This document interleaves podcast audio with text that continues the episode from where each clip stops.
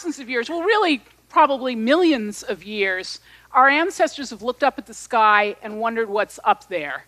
And they've also have started to wonder, hmm, could we be alone in this planet?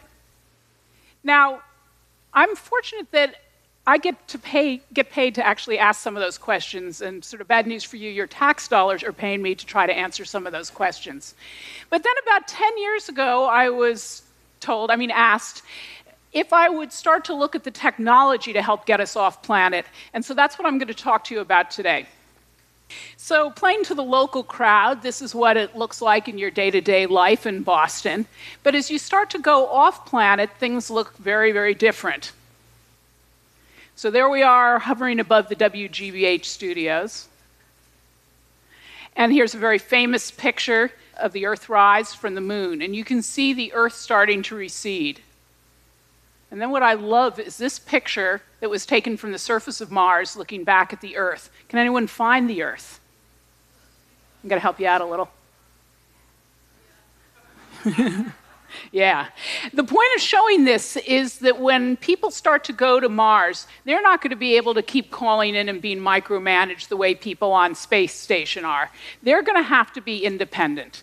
So even though they're up there, are going to be all sorts of things that they're going to need, just like people on Earth need things like, oh, transportation, life support, food, clothing, and so on. But unlike on Earth, they're also going to need oxygen. They're going to have to deal with about a third of the gravity that we have here. They're going to have to worry about habitats, power, heat, light, and radiation protection, something that we don't actually worry about nearly as much on the Earth because we have this beautiful atmosphere and magnetosphere. The problem with that is that we also have a lot of constraints.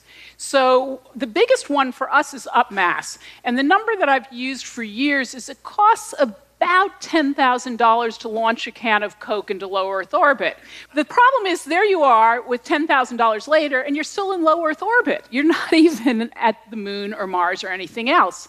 So, you're going to have to try to figure out how to keep the mass as low as possible so you don't have to launch it.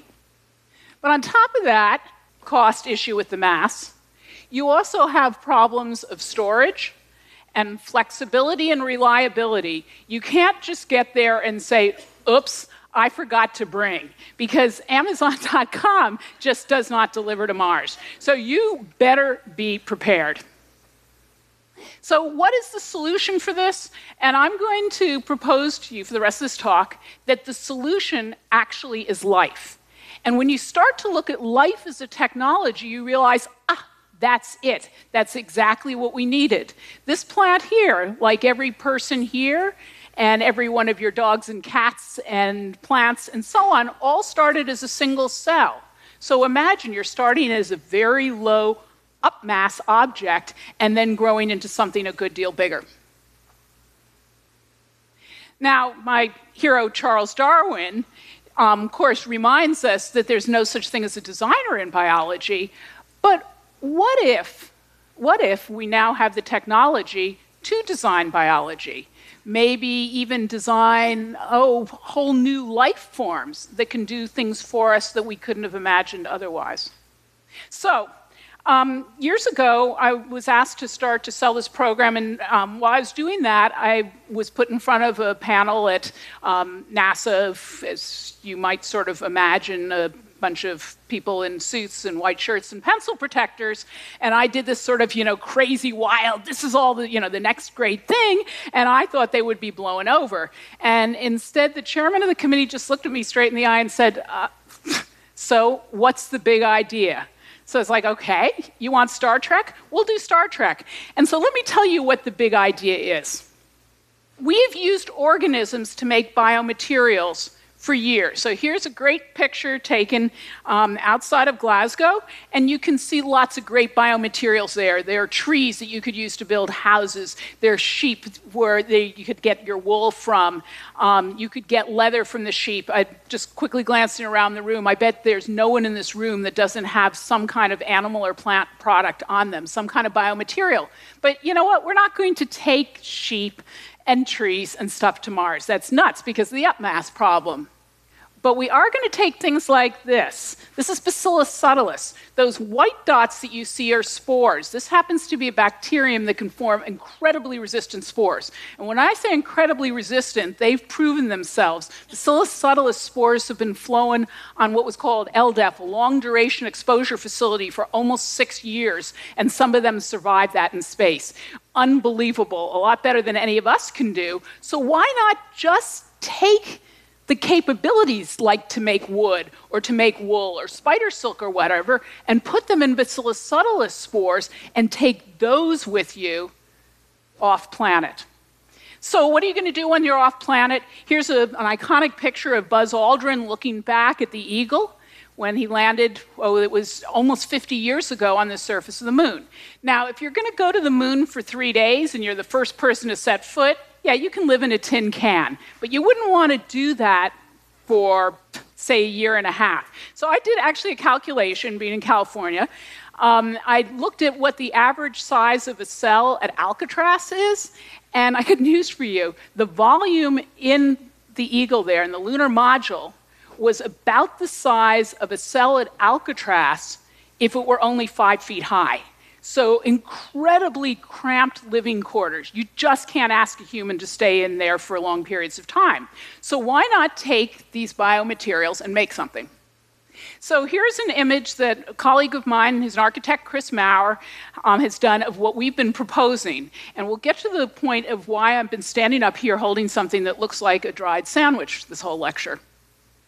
So, we propose that the solution to the habitat problem on Mars could just simply lie in a fungus. So I'm now probably going to turn off everyone from ever eating a mushroom again. So let's let's talk about fungi for a second. So you're probably familiar with this fruiting body of the fungus. That's the mushroom. But what we're interested in actually is what's beneath the surface there, the mycelium, which are these root hair-like structures that are really the main part of the mushroom. Well, it turns out you can take those, there's a micrograph I did, and you can put them in a mold and give them a little food, and it doesn't take much. You can grow these things on sawdust and so on. So this piece here was growing on sawdust. And that mycelium then will fill that structure to make something. Um, we've actually tried growing mycelium on Mars simulant, so no one's actually gone to the surface of Mars, but this is simulating the surface of Mars, and you can see those hair-like mycelia out there. It's really amazing stuff. Um, how strong can you make these things? Well, you know, I could give you numbers and tests and so on, but I think that's probably the best way to describe it. There's one of my students proving that you can do this. Um, to do this, then you've got to figure out how to put it in context. How's this actually going to happen? I mean, this is a great idea, Lynn, but how are you going to get from here to there? So, what we're saying is you grow up the mycelium in the lab, for example, and then you fill up a little structure, maybe a house like structure that's tiny, that um, is maybe a double bagged sort of plastic thing like an inflatable. I sort of think LL Bean when I see this. And then you put it in a rocket ship and you send it off to Mars rocket lands, you release the bag, and you add a little water, and voila, you've got your habitat. You know, how cool would that be? And the beauty of that is you don't have to take something pre built. And so our estimates are that we could save 90% of the mass that NASA is currently proposing by taking up a big steel structure if we actually grow it on site. So let me give you another big idea. What about digital information? What's really interesting is you have a physical link to your parents, and they have a physical link to their parents, and so on, all the way back to the origin of life. You have never broken that continuum. But the fact is that we can do that today. So we have students every day in our labs, um, students in Boston even do this, that make up DNA sequences, and they hit the send button and they send them to their local DNA synthesis company.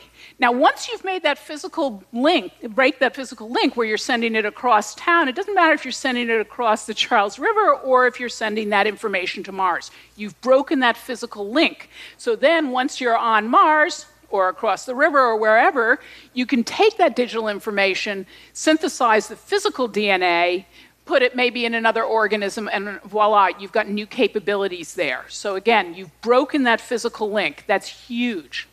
What about chemistry? Biology does chemistry for us on Earth, and again has for literally thousands of years. I bet virtually everyone in this room has eaten something today that has been made by biology doing chemistry. Let me give you a big hint there.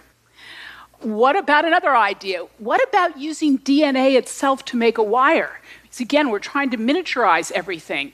DNA is really cheap strawberries have a gazillion amount of DNA. You know, you could take a strawberry with you, isolate the DNA, and one of my students has figured out a way to take DNA and tweak it a little bit so that you can incorporate silver atoms in very specific places, thus making an electrical wire. How cool is that?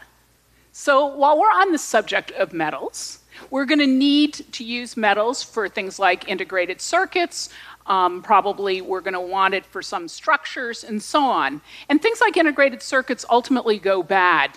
Um, we could talk a lot about that, but I'm going to I'm going to leave it at that. That they do go bad. And so, where are you going to get those metals? Yeah, you could try to mine them with heavy equipment, but you get that upmass problem. I always tell people the best way to find the metals for a new cell phone is in a dead cell phone. So, what if you take biology as the technology to get these metals out? And how do you do this? Well, take a look at the back of a vitamin bottle and you get an idea of all the sorts of metals that we actually use in our bodies. So, we have a lot of proteins as well as other organisms that can actually specifically bind metals. So, what if we now take those proteins and maybe attach them to this fungal mycelium and make a filter so we can start to pull those metals out in a very specific way without big mining equipment? And even better, we've actually done a proof of concept where we've then taken those metals that we pulled out with proteins and reprinted an integrated circuit using a plasma printer. You know, again, how cool electricity, I was asked by um, the head of one of the, the NASA centers if you could ever take chemical energy and turn that into electrical energy. Well, the great news is it's not just the electric eel that does it. Everybody in this room who is still alive and functioning is doing that. Part of the food that you've eaten today is gone to operate the nerve cells in your body. But even other organisms, non sentient ones, are creating electrical energy, even bacteria. Some bacteria are very good at making little wires. So, if we can harvest that ability of turning chemical energy into electrical energy, again, how cool would that be? So, here's some of the big ideas we talked about. Let me try one more Life 2.0. So, for example, all of the sugars in our body are right handed. Why shouldn't we make an organism with left handed sugars? Why not make an organism that can do things that no organism can do today? So, organisms normally have evolved to live in very specific environments. So, here's this lion cub literally up a tree, and I took a picture of him a bit later, and he's a lot happier when he was down on the ground. So, organisms are designed for specific environments. But what if you can go back to that idea of synthetic biology and tweak them around? So here's one of our favorite places in Yellowstone National Park. This is Octopus Springs. If you tilt your head a little bit, it sort of looks like a body and, and tentacles coming out. It's above the boiling temperature of water. Those organisms that you see on the edge and the colors actually match the temperatures that are there, very, very high temperature thermophiles. So, why not take organisms that can live at extremes, whether it's high temperature or low temperature or low pH or high pH or high salt or high levels of radiation, and take some of those capabilities and put it into other organisms? This is a project that my students have called, and I, I love this, the hell cell. And so we've done that. We've taken organisms and sort of tweaked them and pushed them to the edges. And this is important for getting us off planet and also for understanding what life is like in the universe. So let me give you just a couple of final thoughts.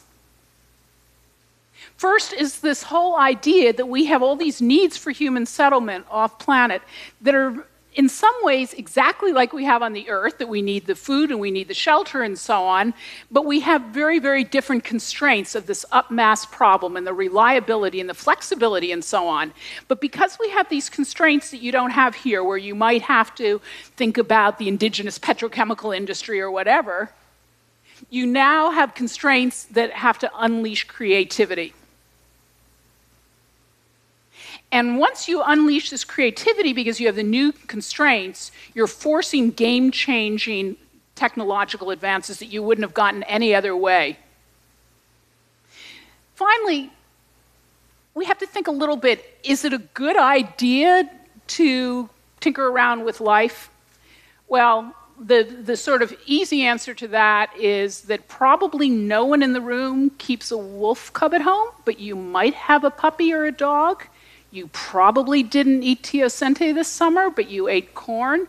We have been doing genetic modification with organisms for literally 10,000 or more years. This is a different approach, but to say all of a sudden humans should never touch an organism is kind of silly because the, we have that capability now to do things that are far more beneficial for the planet Earth and for life beyond that.